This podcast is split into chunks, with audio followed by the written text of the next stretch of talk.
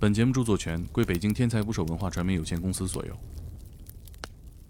料理，啊，对，一会儿我们讲 料理是那个料理吗？啊，对对对对对，基本上聊完这一期，再吃日本料理都心里边一咯噔。啊，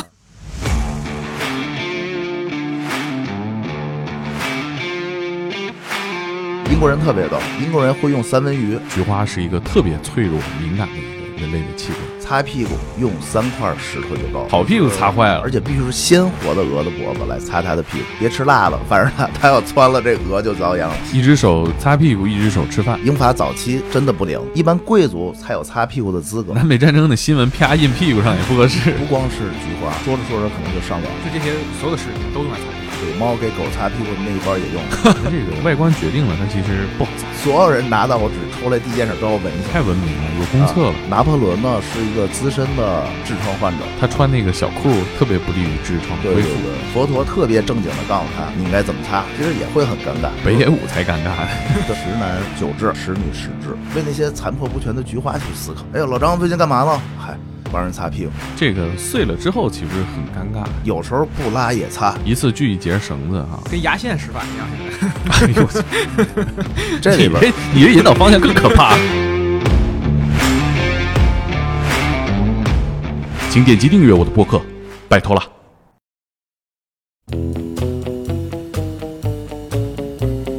打捞最带劲的职业故事，这里是天才职业，我是猛哥。今天来一起聊天的是我们天才不少 FM 的小伙伴克林。大家好，我是克林，哎，克林这个名字呢，就是什么寓意来着？呃，史上最强地球人。哎，就是克林呢，主要是我觉得长得像。然后我们今天聊的这个话题，这个职业啊，其实是我最近刚刚意识到的。就是我有一个朋友叫老张，我们认识的时候我就知道他是一个设计厕纸的。然后我不觉得这个事儿是一个特别好玩的东西哈。然后他就给了我两包湿厕纸，这东西还有湿的，你用过吗？我还没用过，太糙，我觉得那个东西可能比较清凉，让我很胆怯。我用了之后我就觉得，哎，是什么人在做厕纸的工作？是什么样的一群人在设计这些厕纸哈？然后我们今天就请来了我的朋友厕纸设计师老张。柯林好，大萌好，今天来到这儿跟大家聊聊厕纸的事儿。其实擦拭呢是一项特别重要的人类活动，跟我们息息相关，谁也离不开。这个肯定是离不开。对而且我觉得今天特别好玩一点什么呢？就是我刚刚下楼去拿咖啡啊，我我坐电梯我走错了，啊，我电梯门一开是维达，所以我觉得今天还挺应景的，是吧？对对对对对，他们都是这个行业里边的领袖了。像金百利、克拉克已经干了一百五十年。你刚才说那个我都没听过啊，金百利公司是美国一个公司，啊，它应该是世界上最早生产现代卫生纸的公司。呃，纸呢分为古代卫生纸和远古卫生纸啊。远古它不卫生不是卫生纸，基本都是什么料理啊、家禽啊，或者一些什么农作物啊料理，啊。对，一会儿我们讲 料理是那个料理吗？啊，对对对对对，基本上聊完这一期，再吃日本料理都心里边一咯噔啊。那不是吃的不吗？是，为什么还有家禽呢？呃，羽毛嘛活物呃，不只是羽毛啊，我哦们应该叫绒毛，啊，天鹅绒。啊啊，这个我知道，咱们中国的文人也写过文章啊，就说这个我生活要讲究，讲究到什么程度呢？我拿这个鹅毛来擦屁股对对对对对，但是这里边不光是鹅毛本身啊，啊，对，一会儿还有一句古诗，古诗。对，因为上次我们聊的时候，其实我发现啊，我说设计厕纸这个事儿，原来还要研究这么多厕纸相关的东西哈，所以今天我就特别想请老张给我们分享一下厕纸这个东西到底是怎么来的，以及我们应该怎么看待这个东西。我之前其实还真不知道，说这个东西啊有这么多学问在里头，因为菊花是一个特别脆弱、敏感的一个人类的器官，它那个形状啊本身就是一个很复杂的一个形状。它是一个很重要的一个形状。其实菊花呢是一个特别特别大的图腾。我们说啊，很简单，我们现在最知道华为啊，是不是菊花？是吗？我不确定。哎，你看华为的 logo，菊花 logo，、最著名的菊花 logo 在什么地方？比如说世界上最贵那个 logo，英国石油公司啊是不是菊花？日本的国花可不是樱花啊，哦，不是啊，日本的国花菊花。那这个菊花象征的跟我们说的这个有什么关联吗？就是一种符号是吧？就是我们理解觉得这个东西像，所以管它叫菊花。对，因为它呈对称序列，中间有一个圆点，它是一个非常对称的一个图形，所以菊花在各国以及各个商业领域上，它都是一个非常重要的一个象征，而且我发现它这个外观决定了它其实不好擦。特别不好擦。它，呃，是这样，有一句话呢是这么说：擦屁股是人性。什么叫人性？你看我们啊，我们都是人，人性是什么？我们寻求温暖，嗯寻求温柔，寻求舒适。嗯，人类呢，在擦屁股这件事就完全体现了人性。我们需要柔和、柔软、舒适、洁净。所以说，擦屁股就是人性。对，我觉得这一啊点其实突出的是人比动物强。对对对，动物是不擦的嘛？呃，有的动物也擦。啊，呃，黑猩猩实际上它们也会擦屁股，基本上就用树叶儿，跟我们原始人差不多。啊，啊，我还以为用小兔子。他们他们他们不是不是有一个个笑话吗？啊说那个两个小兔子和大熊一起上厕所，大熊说：“你掉毛吗？”小兔说：“不掉，你干嘛呀？” 然后拿起小兔子对，啊，那那您那你给我们讲讲呗。其实厕纸的这个事儿呢，就是一短命的事儿，因为它生下来就是被冲走的啊、嗯所以呢，基本上它在历史上也留下了，也就是只言片语。但只言片语里面呢，我们也可以从中找到一些记录。厕纸是在过去从远古到现在，它到底是一个怎么样一个发展的这么一个过程？那我现在呢，按照国家和区域去说，基本全是文明古国了啊。然后呢，我们先说古希腊，最早的古希腊是用什么来擦屁股呢？是用扁扁的鹅卵石。嗯，古希腊有一句谚语，这里边会出现很多谚语啊，还会出现一些宗教类的东西。别看擦屁股，这是件很复杂的事儿。古希腊有谚语，擦屁股用三块石头就够了啊，啊。所以他这这个谚语想表达的是什么意思？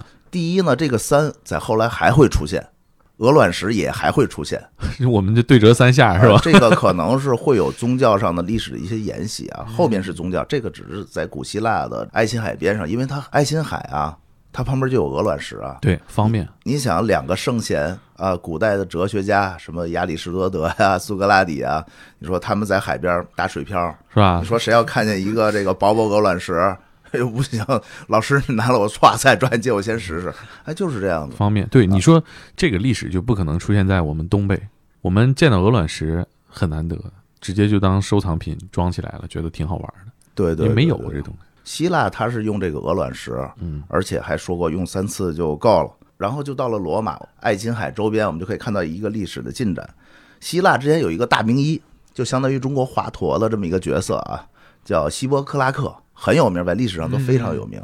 希波克拉克呢是最早记录上用海绵去治痔疮的一个人。海绵这么早就出现了，对对对对对，海绵很早就出现了，他提倡用海绵来治痔疮。哎你还别说啊，听起来还挺科学的，对因为它对对，通风，然后又不让伤口密闭，对吧？对对对，现在二龙路医院有时候他会给提供一些棉花，啊，手法还是说实话相对还是落后啊。你说这医院是 北京最好的肛肠医院，是不是说完这句话，明天二龙路就该把我封杀了？呃呃，确实是这样。但是希波克拉克在希腊生产了海绵来治疗痔疮，当然会涂一些药物嘛，草药什么的往上去涂。但是发扬光大是罗马人。我不知道大家看没看过有一个图片啊，罗马人呢是用一根棍子，上面顶着一些海绵，嗯，然后呢放在一个桶里边，这桶里边呢可能装的是盐水，可能装的是醋，可能装的是葡萄酒，都是用来杀菌用的。但是棍子呢只有一根儿，所有人都使，然后消毒再用。罗马人的公厕是很棒的啊，历史记载，罗马我忘了哪一任皇帝，他们有一个公厕，太文明了，有公厕了。有一千六百个位置，这个是，我觉得这这个是出于这个收粪方便考虑嘛？哎，不 不是，没有挡板儿，男女通用。哇，这个太狂野了。所以你身边可能就坐着一个特别萌的那么一妹子。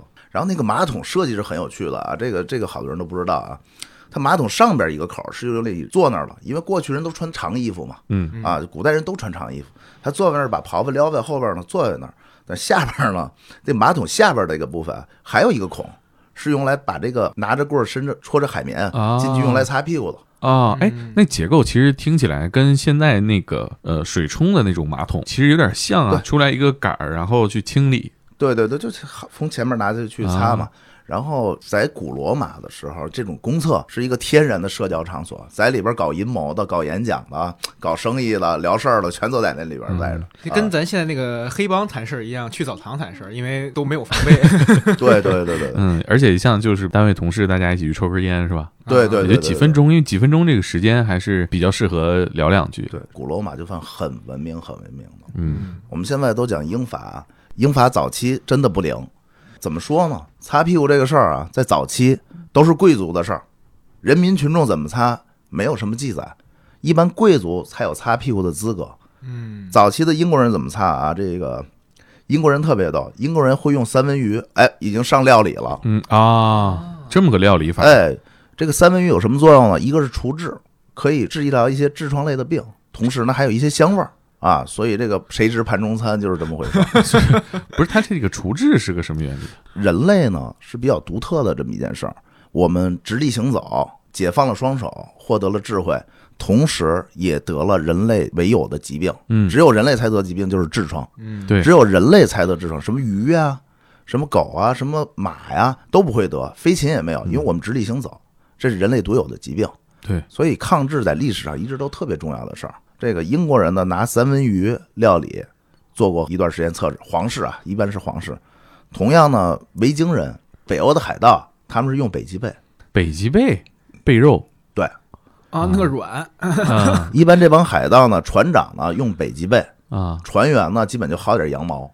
可以啊。我觉得是不是有点太讲究了，过于讲究了？对啊，他们这东西是不是也是顺手抄着了？对我估计那个时候也不像咱那个北极贝是是一个料理，嗯可能他们就是随手一捞在船上多，啊，嗯，天儿冷嘛。嗯然后法国也是比较有趣啊，嗯法他们也海产海鲜嘛。对法国的这个皇室呢，在早期的时候啊，我说的一定是啊，有身份人才能擦屁股啊。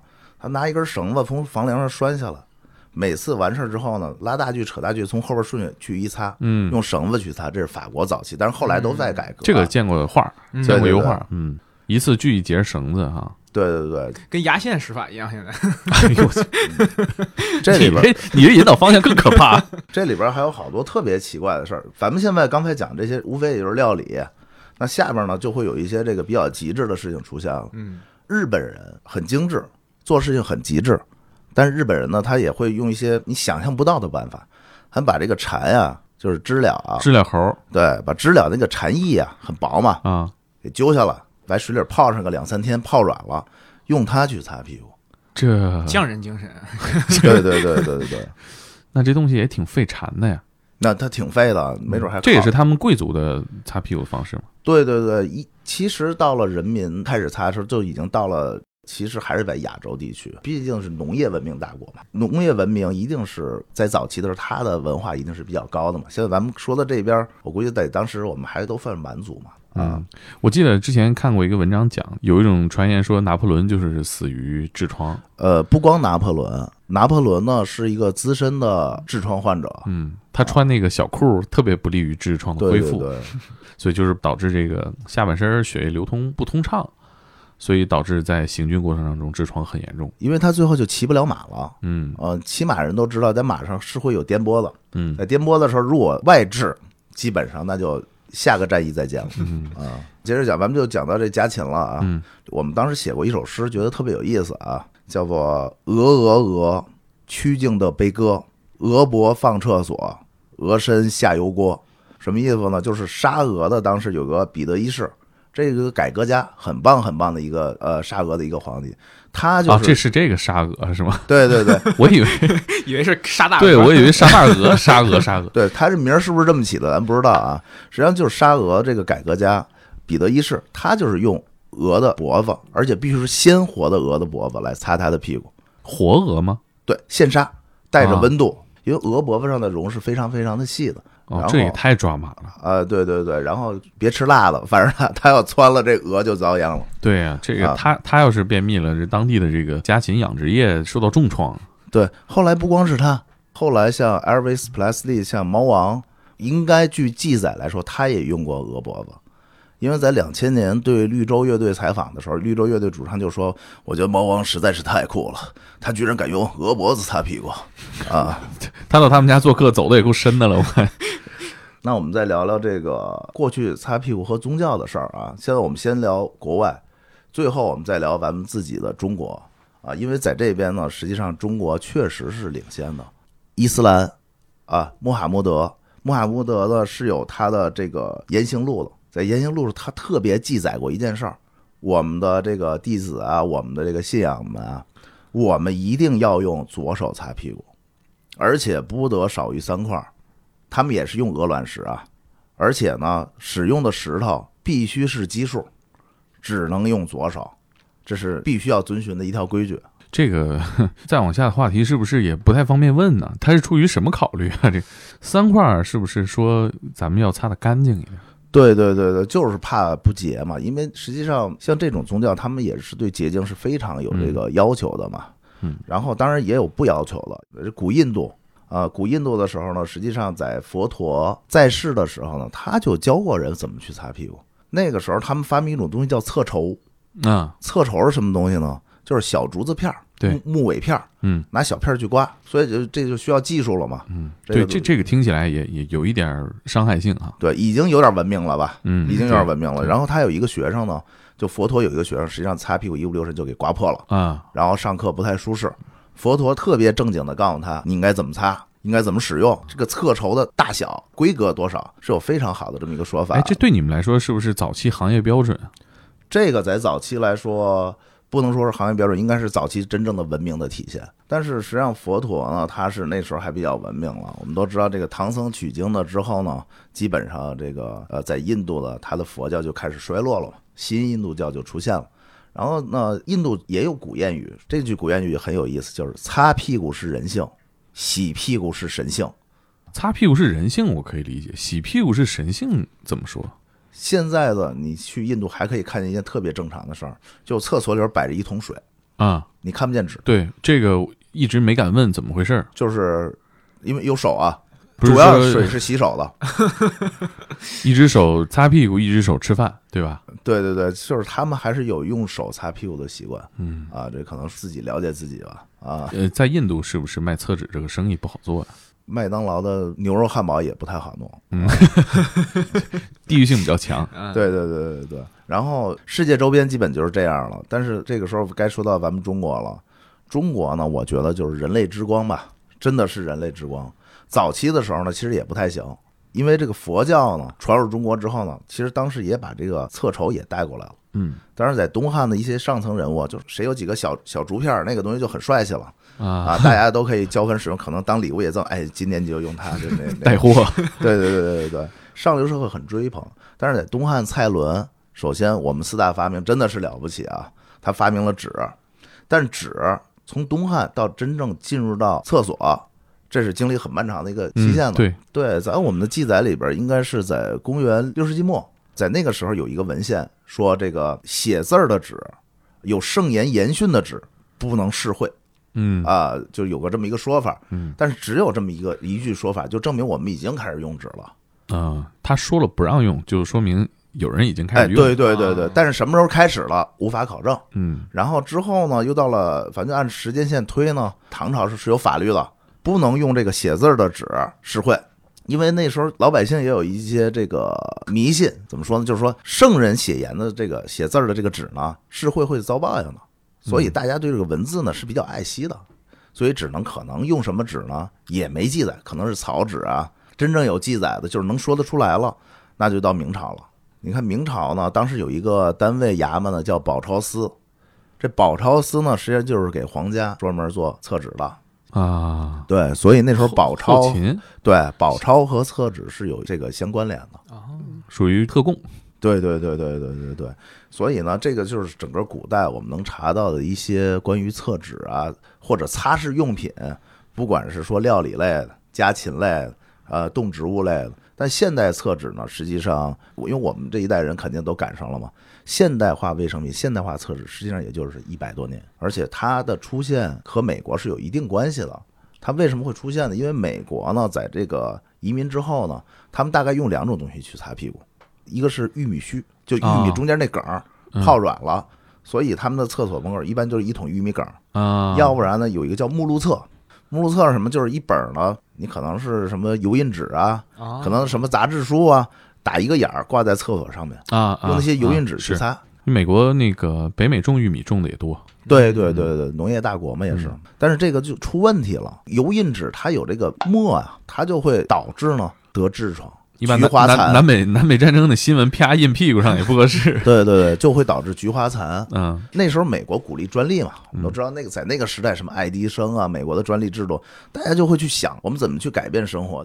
然后呢，在一八五七年左右啊，有一个叫约瑟夫盖耶蒂的人，为了拯救这个菊花啊，他就用一种药水放在一些草纸上面，放到各个商店去售卖。这就是最早期现代厕纸的雏形。实际上，他真正要做的东西呢，也是为了治疗这个目录册带给人的这个不便。嗯啊，治疗一些菊花上的一些疾病吧。然后呢，在一八八几年呢，有个叫阿尔巴尼的这么一家公司，他开始宣称厕纸作为治疗痔疮的载体极具价值。基本上像我们呢，就会把这个阿尔巴尼啊当成我们的二代目，这个约瑟夫盖耶蒂当成我们的一代目 啊。我们不忘初心，我们还是遵循这个厕纸第一次出现它的目的是什么，它的作用是什么。我们现在其实也在做这件事儿。就是解决这个痔疮的对对对，早期厕纸出现就是为了解决痔疮。痔疮这个病啊，嗯是随着年龄增长，你会发现周围的人会越来越多。二十来岁的时候，你是没有朋友得这个病的，嗯几乎啊。对，但是你步入三十岁的时候，周围得这个病的人越来越多，而且这个不分男女胖瘦。痔疮呢是人类独有的疾病，可能谁都离不开。我们有一句谚语啊，叫“十男九痔”，它还有第二句话嗯叫“十女十痔啊，那这么意思就是百分之九十的人类就都跟这沾边儿呗？”。呃，从数据量上来说呢，它是很有趣的一件事儿。男性得呢，就是因为饮食，还有我们直立行走、久坐，呃，嗯差不多是这样。女性有百分之七十六的人在怀孕的时候会得痔疮。哦，就等于说怀孕的时候得痔疮的比率是百分之七十六。对对对，那百分之二十四需要预防。你给我寄的都是湿厕纸，等于说现在就比较先进的是用湿巾擦拭是吗？不是这样的，湿巾呢，实际上来说，它并不是一个理想的擦拭用品。这个湿湿厕纸跟湿巾不是一个事儿吗？嗯，湿厕纸跟湿巾是不同的。首先呢，湿巾呢一般是用水刺型无纺布，就是说白了，你拿到湿巾，你拉不断、扯不断，它是很硬的。啊，而这个我们现在用的湿厕纸是用进口原生木浆制成可冲散的无纺布。哦，对，这个能冲掉。对对对对它一撕就碎了，放干了就是一张纸。哎，那你会有跟周围的人介绍你说你做厕纸的，有这种尴尬的时候吗？有有一次聚会特别逗，一帮朋友坐在这儿，哎呀，老张最近干嘛呢？我说那个，嗨，帮人擦屁股。什么？擦什么屁股？我说擦最难擦的屁股。说咋了？你是要账的是吧？要账道上混去了。我说真不是，我说我们是做厕纸的，最难擦的屁股就是痔疮的屁股啊。我们管痔疮，我们起了个名字嘛，叫菊次郎嘛，菊花比较刺人就叫菊次郎嘛。我们那产品叫菊次郎的春天，其实也会很尴尬。北野武才尴尬。对对对，有时候你说在饭桌上说到我这个是哎干嘛卖厕纸了？但是我确实是比较骄傲的，你们没人干过，所以我觉得跟三百六十行行行出状元。你这套这个话术特别像对父母解释的。你跟你父母说过这这些吗？他们会说，哎，儿子一直很优秀，这突然说做厕纸，他们理解吗？我觉得他们一直都还是挺理解的，因为我从小到大也是，比如说毕业之后呢，应该去国企，北方家长都希望去工作，还稳妥嘛，然后我就没去，可能是我觉得从那个时候心里面就有一种创新的热血，我觉得这骨子里边总有一种想要做一个新生事物的这么一个念头天生反骨，啊、可以这么说，就是你跟他们说你做这事儿，他们也不意外。也是比较意外的，但是呢，他们还是比较尊重我的选择的，毕竟他们现在每天也都在用着我的产品。啊，这先从家里打开销路是吧？啊，对对对对，我最忠实的两个粉丝。啊嗯，这个听起来还不错哈啊。我觉得一个男的做什么工作能得到父母的全力支持，这是一个特别难得的事儿。至少你自己回到家里面，这个事儿是能说服自己接着往下做的。自己的产品被自己的父母在使用，，对，对哎那种感觉其实还是挺温馨的。对就像我妈说，她会每期都听我的节目一样，啊，对导致我好多话题不敢说。对对呃，对，但是我也很开心啊。这个我估计她也会听到这一段儿。哎，这个我一直有一个问题想问你哈，就是你怎么找到你的用户呢？我听下来，你的用户都是得痔疮的，这事儿谁愿意说呀？这事儿实际上男人跟男人之间有时候是很有默契的。我一看他脸，我就怀疑他可能就是菊次郎，他可能就是痔疮患者。一个一个眼神，呃，这个我我特别要提出我很重要的一个伙伴啊，他呢是一个资深痔疮患者，因为动不动他来找我的时候，去厕所出来之后，就这一脸汗啊，明显已经透露出他的底细来了。啊，他是我的第一个小白鼠，啊因为他就太难受了，就比如吃饭有时候就坐不住了，去完厕所回来这个满头大汗。是他先说的，你先做的，其实我做的开始我就把它已经瞄上了，种种子用户，啊，对对对，就看哥们儿总站着夹菜，呃，对对对，包括后来我去一家公司的时候呢，我说我要干这件事儿，他们公司的负责人呢也是国内很棒的一家营销公司，这老丁跟我说说，哥们儿，我太资深了，啊我太资深了，一桌子开会五六个人，有四个全是资深，那你这都跟啊男的好开口，你有没有拓展一些女性的种子用户这样的？因为你提到很多是孕妇嘛，我们对女性的这类产品是比较靠后了。说实话，开始他不会给你很坦诚的去说啊，我有痔疮，这这确实很对啊，还是很我觉得你羞涩的大老爷们儿，但是呢，我们就另辟另外一条蹊径啊，就身边哪个女性朋友怀孕了，我们什么都不说，直接给她寄两包。是这样子，一个孕妇呢，比如说去医院做产检的时候，医生直接就会告诉她，小心别得痔疮，多站立，不要久坐，活动活动，多吃点蔬菜。但是没用就比较隐晦的就啊，对对对。那你怎么做用户调研呢？是我们每次都会有回收，使用啊回信息不收，回收把我吓着了啊 不是回收纸啊，啊！我以比如说两周会定期咨询一下，一个月咨询一下，基本以两个月为一个周期啊，最终得到一个比较满意的回答。开始的时候呢，实际上像比如说我们那位老范啊，因为我只能点名说他啊，家庭幸福，有妻子贤惠，儿子聪明，说他别别立 flag，别奶啊他。对呃，说他的比较舒适啊。嗯开始他说呢，哎，就像沙漠中的可乐，凉，使用那一下呢就特别舒服。但是呢，觉得可能还是某一个环节不太对。直到做到第四代的时候呢，他突然有一过了，兄弟，我上瘾了。哎，他说咱们这产品就是一个饮品，上瘾的瘾，用完之后那种舒适感是忘不掉的。哎，你做这些事情都会遇到哪些困难呢？呃，首先是公司的团队是有一些困难的。对，你怎么招人呢？你会招人的 JD 上面怎么写呢？呃，我们一般写是卫生用品。啊，我的第一个同事呢是一个设计，他呢怎么说呢？反正菊花也不是特别好。但是我做这事儿，他就是说觉得挺有趣的。最后来的时候就跟我说，我能不能享受公司的福利？啊，我说什么意思？他说咱们公司纸是不是就免费使？我说我我说是这样的。结果后来才发现，他一天最少去六次厕所，啊，还是大大。这个痔疮会和这个频率有关系吗？它不是痔疮，它是另外的一种病啊，另外一种肛肠类的疾病啊，啊。然后我们需要搭建很多的部门，这公司觉得这福利有点太夸张了，因为他总去就取消了。这是一个我们做的是一件新的事儿。做一个新的事儿呢，最大的一个问题就是说，大家需要有一个认同感。那比如说，我们单位有的女同事，我们做菊次郎的春天系列，我们做痔疮这个系列的时候，你说让他怎么发朋友圈？对啊一天发痔疮，翻过来调过去，各种角度，不管从原副用户体验到产品各个角度去说，他不愿意去发一些朋友圈。这对他来说，实际上他说朋友干嘛？哎，他是做痔疮纸了，因为我们单位年轻化还不错，可能也会羞于启齿说这件事儿。嗯，所以我们就需要一个特别好的一个认同感。我看你也不怎么发，其实那你主要没看我之前的朋友圈。疯狂发是吧？之前我在做这个创业公司之前呢，我大约一年发两条，啊然后现在基本上是啊，这已经算是啊高频了啊。现在已经很高频了。我们需要产出一些内容嘛，但我觉得你们你发的还是比较隐晦的，就不会有那种扑面而来的说不，像原来那种电电台放内置就很直很直接啊。以前就是可能肛肠类的或者是这些用品的广告都非常铺脸。对我们其实这个问题呢，不瞒你说，这里边好多人也跟我讲过这个事儿，因为我们想呢，直接去说的话呢，那我们可能每天发的内容都是一样的，那大家看着也就烦了。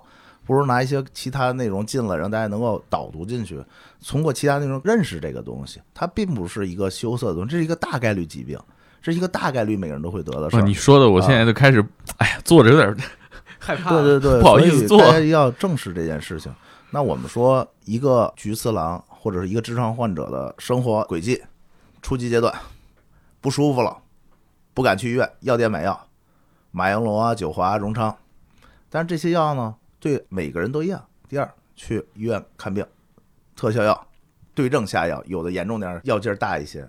第三，医院开刀做手术，世界标准疗法，而且据我从行业去聊，基本都有一个用医过度的这么一个可能性。啊，就是医院最大的，对，手术最贵嘛。嗯，医院最大的问题第四呢，全世界通用办法，多喝点热水啊，啊。但是这些都是治疗，治疗的东西是解决不了日常擦拭这个环节的。那我们认为，日常擦拭和这些就医治疗组成了一个痔疮患者生活的闭环啊，所以我们做的是另外的一个环的那么一个事情。嗯那这些那个做厕纸这个东西，这么多品牌都已经摆这儿了，很庞大呀。实际上，像这种品牌的这些思考呢，我们在开始是做过分析和思考的。好多朋友，包括搞投资的、搞产品商业化，都跟我们聊过，说张伟，你别干这事儿。创业有很多种，你为什么就非得要做这件事儿？说这个事儿，基本上人意思就你肯定弄不成，啊，就就别干了，何必要这样呢？选点别的，把钱花了，是不是也挺好的？那当时呢，也是抱着这个创新的这个心思吧，我们进入这个大海洋里边呢。发现身边全是巨人，我们就像一个蚂蚁一样。你说恐惧肯定会有，不自信也会有。那我们实际上就是在想，最后索性恐惧太多了，那就横下一条心，把产品做到最好。那我们就横向跟产品去比较嘛。那把产品做好，对我们来说实在是，说实话还是充满了波折的。我们遇到了各式各样的问题，没想到就一个包装里边几张纸，加上我们专利的配页。我们一次生产结束之后，我们能挑出二十个问题了，就是质量不好。对，不全是质量不好，它纸我们会去选，比如说五十克、五十五克、六十克、六十五克、七十克，我们开始选的是一个六十克克重啊。然后我们为了选，因为你痔疮患者需要更柔软的东西，那所以肯定是越厚的越硬嘛。但是软的又容易碎，我们就选了一个相对柔软的这么一个六十克的纸。哎，这个碎了之后岂不是很尴尬？这个东西，呃，这个事情实际上目前还是很少出现的。我觉得挺挺厚的这东西啊，对对对，这个是很少出现。但是我们为了柔软，开始我们用了一些相对薄的纸。那有人就会觉得了，哎，你看你们不舍得用厚纸啊，你们不舍得用厚纸，你们这肯定是为了省钱。真的不是这样，是因为我们为了它花了很多的心思，不管从纸的融合，从木浆的融合到它柔韧度，到它的展性。啊，用了很多的心思，才保证了它又软又薄又不碎。实际上，我们的心思被大家大家完全都没理解，他们只是觉得我们就是为了偷工减料。但是实际上，我们去看看日本的实测纸都是相对薄的，不像中国，反正反正要求实惠嘛。但是如果你真正要做这件事，你就需要完全站在用户角度，为用户去思考，为那些残破不全的菊花去思考。那我们是用了这个心思，但是也没得到太多的理解。但是后来呢，我们也是说，也是跟大家在不停的来解释这件事情。但是我们抱着心思，还是什么最适合用户，我们就生产什么。我们永远不站在自己思考角度去思考问题，站在用户角度上去看待这个问题。他使着舒服了，就是我们觉得最心满意足的事儿。然后做一款纸有那么多问题，就是它它这个是个什么生产线？大概呃，现在我们在中国有四条生产线可以帮我们生产。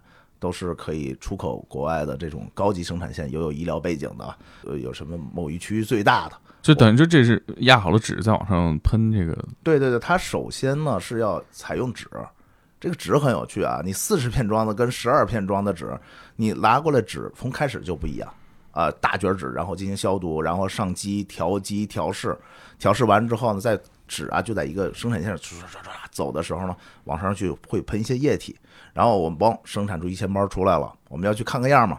一看好，这一千包可能有连抽的现象，可能纸在里边不成摞，因为这里边它有它既然有水分嘛。它哎，这东西怎么摆的？我一直很好奇。呃，全机械化哦，都是机器摆好的，呃，全部都是机械。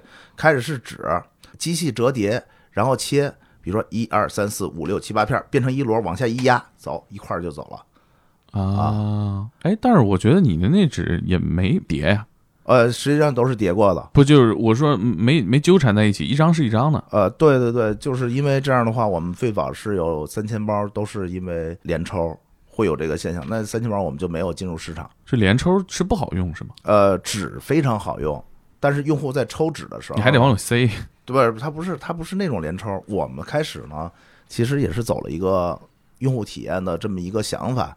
其他的那些实测纸呢，它是抽一张带出一张，抽一张带出一张，呃，抽一张带出一张之后的话，你就得把第二张塞回去。你塞回去的同时呢，实际上它就是感染了手上细菌啊或者什么，就可能就进去了。所以当时我们选择是平行折叠，一张一张是一张，每一张只能抽出一张。这无疑呢就增加了这个生产上面的一些难度。就因为这件事儿呢，我们开始的三千包抽一张可能能带出一摞出来。啊，啊，就是我们没没有搞明白这件事儿，所以那些产品我们到现在都没有上市过，都是自己消化。基本上我爸我妈、人家亲戚、同事的家长就全都消化掉了。啊你这个是到工厂去盯生产，是你 在自己在生产线那盯着看吗？啊，对，必须要盯着看，每一个环节都不能出问题。而且，比如说我们参加国际的博览会、职业博览会，大家都会讨论一个共同的问题：它的味道到底是什么味道？哎，这还有这这个行业交流是国际间的行业交流。今年是在九月份在南京啊，啊你会偌大的厂商啊，若各种 OEM 的、原材料的、机械的啊、配液的、防腐的、做口罩的、熔喷布、喷绒布、熔喷布那种，哦，那这个在啊 这个今年是主角啊。啊，对对，九月份在南京召开过。嗯，那这个大家会交流什么呀？嗯，大家其实就是整个一个行业供应链的一个行业的整理。嗯那你就是不同的厂商，他们需要客户，那我们可能就是他们的重要客户。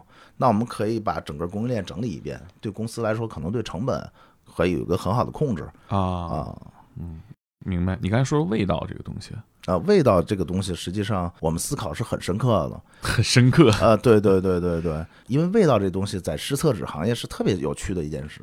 你想，我们每人拿到卷儿纸的时候，没人过来去闻，对不对？嗯，但是湿厕纸特别奇怪，所有人拿到我纸抽来第一件事都要闻一下，为什么？我到现在我也理解不了。是不是他们如果闻到很浓重的消毒水的味道，我会觉得这是一个医疗用品，一个医用东西，然后我用它就会很有心理负担呃，对，实际上我们的所有产品是不含荧光剂和酒精的，啊。啊，基本上元素都以纯天然为主。应不应该有味道，这是第一个选择。嗯，什么味道更应该选择？哎，那有没有供应商就不或者说同行来一闻你这味道，哎呦，你这味道特绝首先呢，是他们的味道我都闻过。啊！啊，当时的话，其实我们在做产品的时候会有很多有意思的事儿。当时呢，那时候从国外带了过来很多纸，从荷兰、德国，正好有朋友去啊、是你托他们给你带点儿、对对对对，我说什么都甭想，箱子我买了，然后你抓紧给我带回来。然后我在办公室摆了一桌子，国内的、国外的，我们当时最少买了一百多包纸巾哎，来来去寻找，这过安检的时候没人问啊？这这东西这你们要干嘛呀？这买这么多品牌都不一样，啊？啊，各种品牌一人拿一个。结果这里边又出现特别有趣的事儿，荷兰那边的纸巾呢，我们那字儿不认识啊，U 上面点俩点儿的也不认识啊。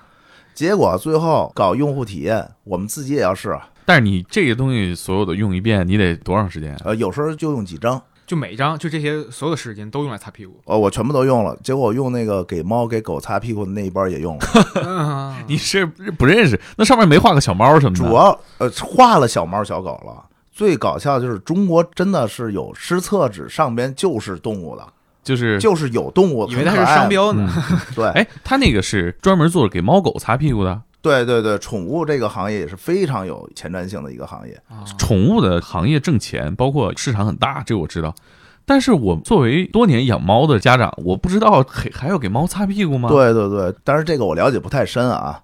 动物这边呢，擦屁股也很重要，因为可能需要遛，每天需要给它清洁。狗是肯定得擦。对对对哦，我想起来了，它有的猫拉不干净对对对原来我家养猫的时候也也给它擦啊。它如果不擦干净的话，对一玩起来，啪往床上一弄，对，它上你脸上一坐哇，这床这床上挂屎了，你就很痛苦。啊，它没准最后人家愿意给猫狗买，都不愿意让自己改善生活。你很容易给猫买到世界上最贵的冻干的这种粮食哈，嗯嗯，但可能主人就吃个方便面啊。你当时试了多少个厕纸？我们将近荷兰是拿了三十多款，德国拿了二十多款，日本拿了三十多款，国内哪基本上国内全部买遍了。那你是得 上百种测试，啊差不多。这得擦多长时间啊？这屁股？呃，其实对我来说，好屁股擦坏了。对啊，呃，有时候不拉也擦。啊。啊！愣擦。啊，对，就其实它分两种，一个是接触皮肤的感觉，啊，德国和日本都是最严谨的，嗯，呃，荷兰又是一个服务型的这么一个国家，嗯它也会对服务意识很高啊啊，我的 我想起那个段子，那你这个搞这么多厕纸测试啊，我觉得这个环节挺有意思的。对对对，所以我们才用猫和狗的也擦了很多。那有什么？区别吗？给猫狗用？嗯，首先我们从原材料上去看，它们不全是湿厕纸，它们有的就是湿纸巾。啊，区别就是湿厕纸可以冲入马桶就分解了，更柔软。湿纸巾呢是擦完之后你必须得扔到这个纸篓里边，要不然就堵塞了。然后味道，等于说你们这朋友就是到大超市里面，对，对所有这种看着类似的东西，哗啦啦就全买了。他也是心不细，你知道吗？主要是文字看不懂，看懂文字不至于闹这误会，嗯，但是也感受一下动物的这个体会啊。就我觉得你你们日常在公司测，可能大家不会有什么别扭的地方，但我现在在公司上厕所，我要拎一包厕纸去，会显得有一点儿明显，我们有小包装就是能放在口袋里啊，有小包装。对，因为我之前就想啊，看见一个同事要去拉屎，拿着两张纸吧，打个照面，说话有点不知道怎么打招呼。哎呦，这个场景实在是太有意义了。我们其实后来就发现，做一些用户调查的时候，他们说在家其实还好一点，因为在家那个环境特别特别的安全。嗯，你想怎么着都行、啊。哎，，对对对。但是如果在外边，尤其在餐厅嗯或者在公司，嗯如果没有不用我们的产品的话，他去厕所是没有安全感的。啊，你看他火急火燎从工位拿一东西走，他必须要拿着它。最近不上一电影叫《沐浴之王》吗？嗯就跟沐浴一样，洁净、卫生、干净，嗯就是说白了，拿着它你去厕所特放心。不然的话，你不拿着它，你到厕所之后，你看着那卷纸啊，糟心。其实我最近有这个感觉，因为我最近才开始用，你给我寄那个，我觉得啊之前用了一段时间，但我觉得那个味儿我不爱闻，有点冲。这是我们第一代菊次郎纯天然的产品，它那个味道基本上就是积雪草的味道。积雪草呢是一个纯天然杀菌的这么一个成分，杀菌抑菌。比如说我们说妇炎洁啊，妇炎洁基本叫啊积雪草妇炎洁。那个那个东西我还真买过，之前有个都市传说说那个东西能治猫癣，其实我们的产品这不青春痘破了，用它不都非常好。我买了一一罐妇炎洁，那味儿太冲了，对，它就是积雪草的味道。那真不行，那个东西啊太冲了，我觉得嗯这这女性用这个，她不不能把那味儿去掉吗？这个怎么说呢？你要闻着都没味儿了吧，它可能也就也就没有效果了啊也不放心对对对，那个也有可能是褶味儿的。它不能中和到那些效果。嗨，你这猜测不是，我说它这个这个原液里可能有其他的味道，它拿那个味道褶一褶。啊啊啊 啊！别想，你想哪儿去了你？我想哪儿我哪儿也没想。嗯，哎，像你做这个都听过哪些坏消息？除了这个工厂里边闹幺蛾子，实际上，我们最不愿意听到的消息呢，就是呃，有的用户用完之后反映说说效果不佳。那实际上我们那时候也会跟他们去进行解释嘛。我们只是擦拭用纸，用来缓解的，也有一点预防的作用。我们不是这个痔疮药。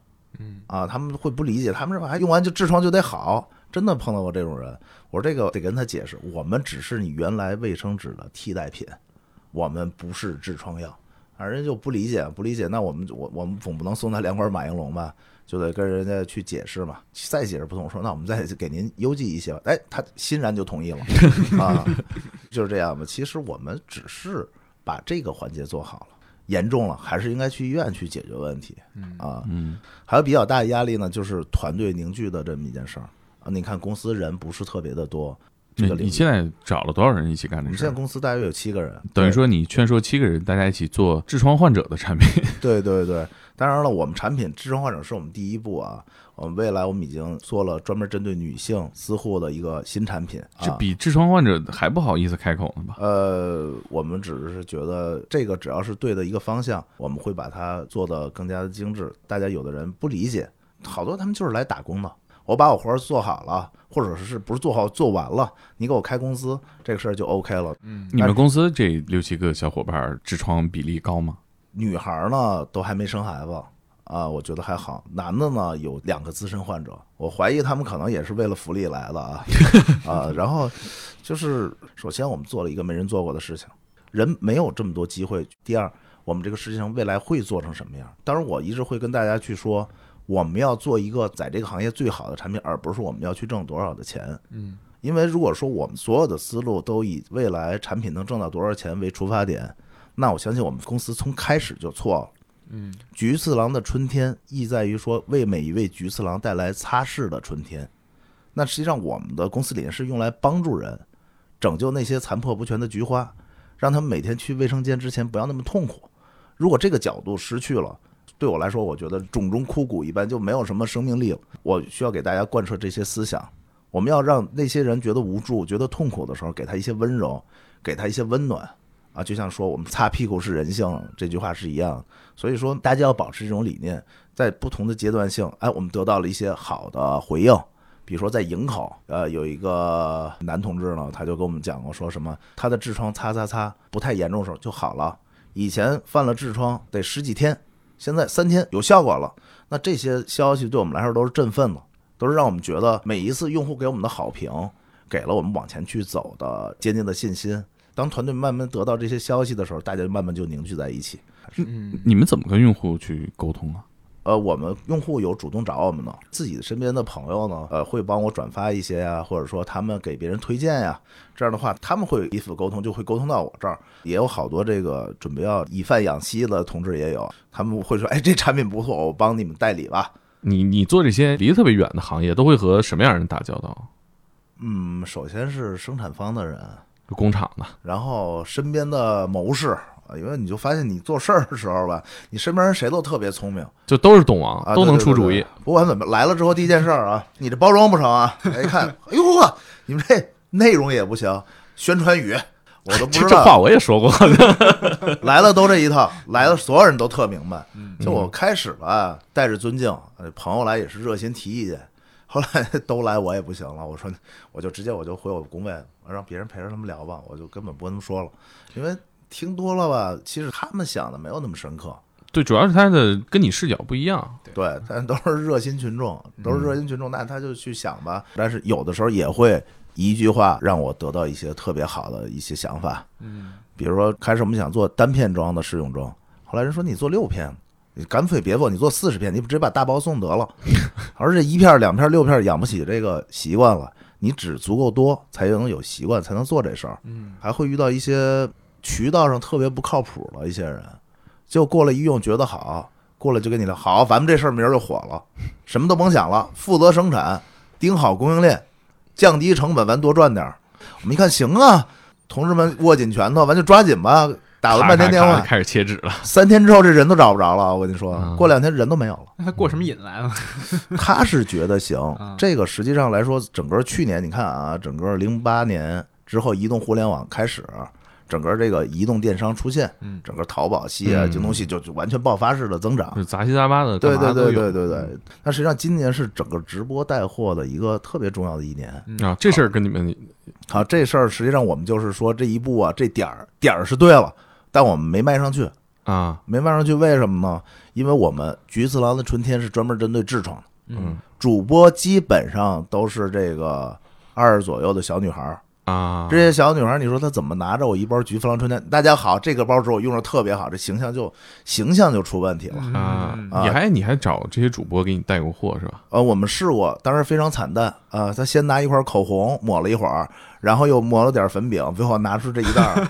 我觉得当时我自己都觉得特违和，我说你快撤了吧，别别干这事儿。很漂亮，个子不是太高，他就是用完我的纸，他说呢，实际上这产品我个人用是非常非常的好，我还给我们朋友都推荐了，嗯，我也是很上瘾的，用着很舒适。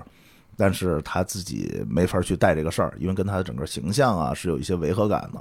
所以说，整个直播带货这个环境下呀、我们实际上是没有怎么往前走，对，啊不，能感同身受了就，反正我觉得整个是一个害羞的买卖。嗯，还是比较隐私的。嗯，就可能大家偷偷会搜，深夜里对痔疮怎么办？这个你搜完之后，你的淘宝的推送也都是一上来先给你推都是奇奇怪怪的医院，对 可能我不一定天能搜到咱们这个产品。我们已经够隐晦了，都已经把痔疮叫成菊次郎了。那你这个怎么会想到说去跟医生聊？你是想了解这个病吗？还是主要是了解这个病，第二呢，去咨询一些问题，因为毕竟我们虽然不是药品啊，但是起码呢，它是有一些功能性的，不管是预防到缓解，那动不动我就得请医生们吃饭嘛，那你跟他们聊啥呢？一桌子医生，这不是基本上都是以风月开局啊 啊，这不能叫风月了啊！嗯我我我所谓风月就是聊聊文化呀，啊，聊聊历史啊，聊聊张家里短呀，聊聊探险，都是这样的。我呢，经常会和一个医生群在一起，大约六七个人，都很老的老先生啊，一块儿吃饭，咨询咨询医疗的问题，咨询咨询病理的问题，让他们给出出路吧。而且他们可能给我推荐一些医院啊，推荐一些合作伙伴，都是有这个可能性的。然后从他们身上我看到一些这个很严谨的东西，啊，也看到一些正常人的东西。医生也有得痔疮的，很正常，他们也会使用我的东西。啊？哎，那肛肠科的医生自己得了痔疮也治不了吗？呃，也不行，这个东西没法预防，看那个虎扑上有一个什么提纲组，这提纲管用吗？管用，但是什么叫提纲？就是一种特殊的技能，锻炼姿势吧？提肛嘛，就是把你的肛门提起来，然后来预防痔疮。虽然我也不懂这个原理，但是看着这个还挺火，真挺有热实。际上来说，到最后呢，最终手段就是手术，嗯一刀零嗯啊，切掉，到最后就是特别特别痛苦。我跟你说，那暗无天日啊，特别难受。而且我了解到一个特有意思的事儿，这个痔疮手术之后啊，他是不是还得洗屁股？谁来洗？亲戚没法洗，必须得找护工。啊，这我还真不知道。这手术是做完了，人怎么着？那不能自己洗吗？首先得趴着，啊，自己肯定是够不住，自己没法洗。你让亲戚洗呢，就有男女之分。然后第二呢，会不会洗之分。所以这个事儿只能护工。啊所以你看，很多肛肠医院，所有术后都得配一护工。你是不是比正常人要多去好几次肛肠医院？虽然我是一个很轻度的痔疮患者，丑冷子，比如说喝多了，尤其喝白酒了，可能就会犯那么一两天，然后也够难受的。肛肠医院经常去看看大家都在干些什么，看那些患者大概的状态。哎，你你有没有推销啊？到现在为止，实际上在因为不能提名啊，一个很重要的医院的海海南分院用过我们的产品啊，嗯还是效果还是不错。然后呢，我们的孕期款呢，这能说，北京有八家高端私立医院都在用我们的产品嗯啊。你有没有就是点对点的推销过这个东西？跟陌生人呃，因为没法问，啊这话头起不来。我说哥们儿，你有痔疮吗？那也没法问，要不是这位小姐 那那菊花还好呢，也也没法问啊。嗯我就感觉这是一个，很私密。菊次郎对我们来说就只是第一步，你你觉得卖这个东西能最后达到什么样的结果啊？就你你有没有什么野心啊？我拯救中国菊花呀，这种呃，这个不光是菊花，说着说着可能就上脸了。啊、就是我们想呢，就是我们团队实际上在一年前就有过这个设计。我们第一代菊次郎的春天，专门给菊次郎痔疮患者使用。之后呢，我们直接就上脸了。当然，这个也不算什么商业机密，有谁听了别人做了，我们也因为这行业太大了，人太多了，就是给学生做一擦就醒了的时间。学生需要上课，然后上课会困，考试会困，那哎擦一下能清醒。我们准备做一个这个。你这个不光学生，我觉得职场也很需要。呃，我们之前其实已经做了样本，叫提醒儿，嗯，专门给汽车司机做的。啊就应该在高速公路上发，我觉得哎，这款产品当时我们毫无疑问，我们亚洲第一。但是后来因为这个渠道不合适，也是一朋友给我介绍一渠道，后来没成，已经都发霉了，就被人抢光了。用完太好了，我自己开车有时候困的时候擦一下，十分钟之内我脸肯定是有一种清凉灼热的感觉，然后一下就醒了。未来就是世界大一统 啊，这是我们终极梦想。这种环保可冲散的纸必然成为主流，使用舒适又环保。这个东西就已经完全能达到主流了，无非就是我们把供应链整理的更加的优惠，价格降下来，让大家都用得起。但是我相信所有的服务性场所，不管是商超、医院，不管是这个餐厅、学校、办公室，任何公开性的厕所都应该用这种东西。你想想，你每天都坐在一堆纸篓边上，纸篓里都是什么，咱都知道吧？实在是不是有点不太舒服？那里边只能有什么了？那可能就只能有卫生巾了，对吧？嗯啊，男厕所还不见得有啊，对，女厕所可能就只能是放卫生巾了，但是它不会有别的东西，那全部都冲走了。环保、卫生、洁净、用户体验好，肯定是一个趋势啊，就跟手机以前没有摄像头，后来摄像头变标配，彩屏变标配，这个没有按键的屏变标配，就是肯定是就是这么一个路径。这个这这太逗了，擦完屁股就做擦脸的。我觉得你到时候得做注册俩公司来做这事儿，要不然用户看见之后该骂人了。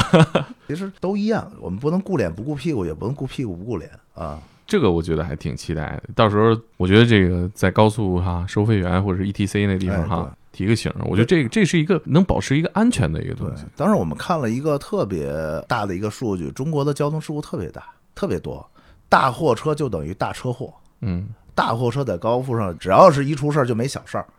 那些货车司机每年大部分时间全在公路上，每天十几个小时开车，有的媳妇儿也带着有，要不媳妇儿跟孩子在家里边就等着每天一个消息，哎，怎么样啊？还很健康，不太疲惫，千万别疲劳驾驶，都是这句话。反过来是什么？想知道平安安全，娘儿俩放心吗？所以说我们为什么叫提醒？其实是叫家人爱的提醒。嗯，但是现在不是有这种产品，就是插鼻子的，就泰国的好多这种的，哎，但是我觉得不太管用啊。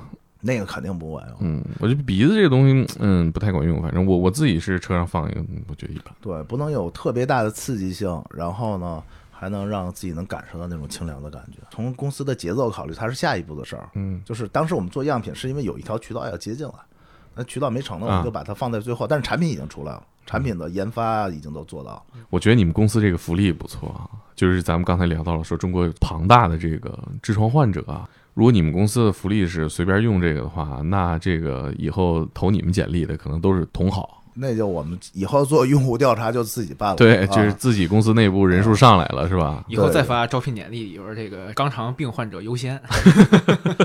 其实这也不行，他万一这个真犯了，他旷工，我们还得给他来好多工伤啊。关键这也涉及到歧视，对吧？嗯我们这个是吧？肛肠暂时没有问题的，就就我那么健康，还能还不能应聘来了吗？对啊，我健康还是个缺点嘛。但是也也不是没有好处，这样啊。其实这样的话呢，等于说他感同身受。嗯，就是我们讲什么，这病啊，如果拿不着你啊，你就不动它。嗯，对对，大家都是病的不行了才去医院。对对对，但中国人都是这样。呃男人至死是少年。对对对对，我们就就是不难受，不难受动不了，肯定都不去医院。一去了，那肯定不是打点滴啊，要不就别的事儿。所以呢，这个事儿病要拿住人才知道，他感同身受，他知道这种痛。为什么说二婚男人值钱呢？以上就是本期的天才职业，希望这期聊到的知识能帮助到那些有需要的听众朋友们。我们也欢迎大家来分享自己的职业故事。其实我们有些嘉宾呢，一开始就是我们的听众。如果你觉得自己的职业很好玩或者很刺激，可以加我微信告诉我。我的微信号是猛哥全拼下划线一九九零。我我可能要一个一个通过啊，比较慢，但是我打捞故事的心情非常急迫，期待你也来天才职业里分享自己的故事，今天的节目就到这里，大家晚安。